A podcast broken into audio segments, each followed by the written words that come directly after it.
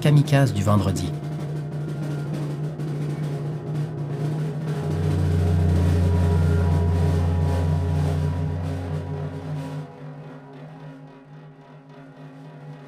Mardi. La paternité. Au creux de la nuit, les draps sont défaits. Le ventilateur tourne. Il dort. Elle, non, évidemment.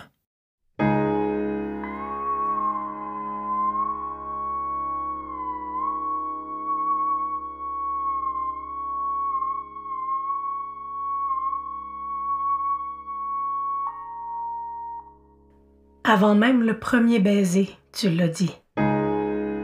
Comme un avertissement. Une échappatoire offerte de bon cœur. Avec toi, je ne passerai jamais en premier. Mais j'ai choisi de tout prendre tel quel quand j'ai vu la gueule meurtrière que tu fais chaque fois qu'un parent non séparé te dit que T'es chanceux d'être libre à temps partiel, alors que ta liberté, justement, arrive le vendredi, avec sa petite valise, ses devoirs de maths et son désordre enthousiaste qui ne s'installe jamais que pour 48 heures. 48 petites heures au cours paisible desquelles tu peux enfin constater de visu qu'elle est correcte ta si grande merveille. Petite mèche de fille chandelle, cheveux démêlés à force de s'en foutre et de manger des fraises, celle que tu as portée sur tes épaules à te les déboîter, aux pommes, au sucre, au centre d'achat, montée jusqu'à la part du troisième dans tes bras en plein hiver, celle que tu irais chercher dans les feux de l'enfer, mais que tu as eu mille fois le courage d'aller reconduire chez sa mère, parce que c'est ça qui est bon pour elle. Celle qui est toujours ta priorité numéro un, mais de qui on dit quand même que t'es le parent numéro deux. On dit que t'es le parent numéro deux, mais t'es un parent numéro un. Pas pour le nombre d'heures passées avec ton enfant, non, ça, la vie t'en a dépouillé avec une violence dont tu n'auras jamais fini de guérir, mais parce que tu sais faire passer son autonomie avant ta propre peur. Quand t'es là, son angoisse se dissipe. Son horizon est ouvert comme une alvéole le miel des jours lui coule dans la bouche comme une chanson d'abeille et fait éclore cette connivence tordue d'hilarité à laquelle personne d'autre n'est jamais invité. Un parent numéro un, c'est un parent, point. Une mère, un père, peu importe, c'est pas le genre qui détermine l'impact, mais la patate qui te bat à cent mille à l'heure quand ta fille s'égratigne et la voix rassurante, solide, rieuse, la voix immense que tu prends pour la soigner. Et tant d'absence, de Noël, de vacances, tant d'angoisse et de bulletins plus tard, quand je t'en veux, quand je doute quand je me torture de toutes les vies que j'aurais pu me faire, des enfants qu'on n'aura jamais eus, quand je suis fatiguée de nous, je la regarde et me rappelle qui tu es. Je vois dans sa brillance tout ce que t'as d'intelligence et de bravoure, tout ce que t'as d'amour silencieux, surhumain, amour marathonien, chameau, centenaire, ton amour presque exclusif pour elle, me rappelle pourquoi j'ai choisi de tout prendre tel quel.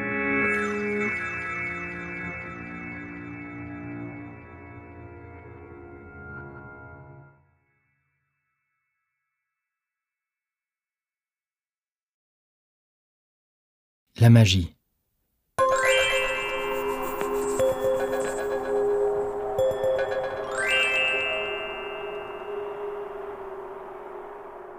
Petit matin dans le couloir, la porte de la chambre de l'enfant est entr'ouverte. Elle joue, sans savoir qu'on l'observe. Sans se douter que dans vingt ans encore, on trouvera ça mignon qu'elle a des rêves. Et on arbitrera toujours leur substance.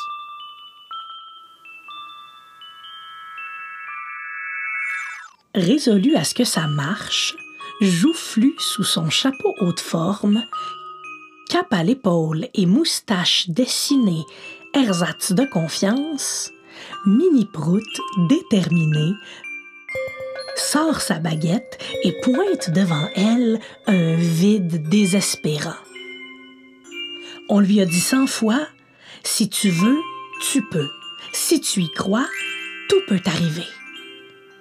On lui a dit, et c'est vrai, si elle voulait dessiner des soleils, faire un dragon en Lego, lire cent fois le pays des merveilles, ou répéter sans cesse et devenir pianiste de concert, elle le pourrait. Mais ce n'est pas ce qu'elle veut. Ce que veut Minnie Prout, avec ses ambitions naïves, ses passions novatrices et sa détermination, c'est de faire apparaître dans la gueule béante du vide un fouillis de l'hip-hop. Elle veut un fouillis de l'hip-hop et rien d'autre. On lui a dit cent fois, si tu veux, tu peux. Alors elle y croit. Et elle flagelle le vide à grands coups de baguette. La sueur au front, elle répète en transe les mots magiques. Fouille de lit, fouille de lop, apparaît mon fouille de l'hip-hop. Fouille de lit, fouille de lop, apparaît mon fouille de l'hip-hop. Fouille de lit, fouille de lop, apparaît mon fouille de l'hip-hop. Mini Prout a la larme à l'œil suite à ce dernier effort de conviction. Elle s'assoit, la mort dans l'âme et la cape de travers, dévastée par un constat qu'elle refera mille fois au cours de sa vie. On lui a menti. Vouloir ne suffira jamais et faire ce qu'il faut n'est pas toujours récompensé.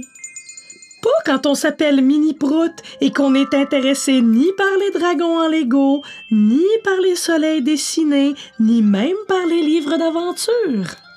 Parce que ce qu'on veut quand on s'appelle Mini Prout, c'est chevaucher un vrai dragon jusque sur le soleil et s'endormir au creux d'un pays bâti pour vrai de ses propres merveilles, heureuse et satisfaite d'avoir tué l'angoisse du prévisible pour de vrai. Ce que découvre Minnie Prout en ce triste jour, c'est qu'elle beau se dessiner toutes les moustaches du monde, tenter de saigner le vide à grands froufrous de cap de soie, elle aura beau réaliser tous les rêves des autres viendra toujours un vague à l'âme, comme un avertissement chuchoté à l'oreille qui nous rappelle que pour avoir ce que l'on veut, il faut vouloir la bonne affaire, celle qui est adéquate, compréhensible, celle qui répond aux lois de la physique, aux règles naturelles et à la bienséance, ne froisse pas l'ordre établi, ne dérange personne, ne réinvente rien et existe pour vrai.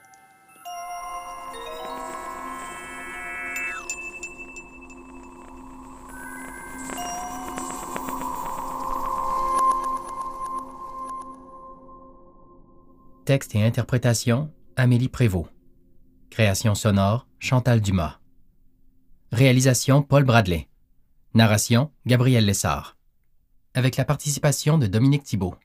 Cette œuvre sonore, coproduite par La Quadrature, est issue du livre Kamikaze du vendredi, publié aux éditions Planète Rebelle.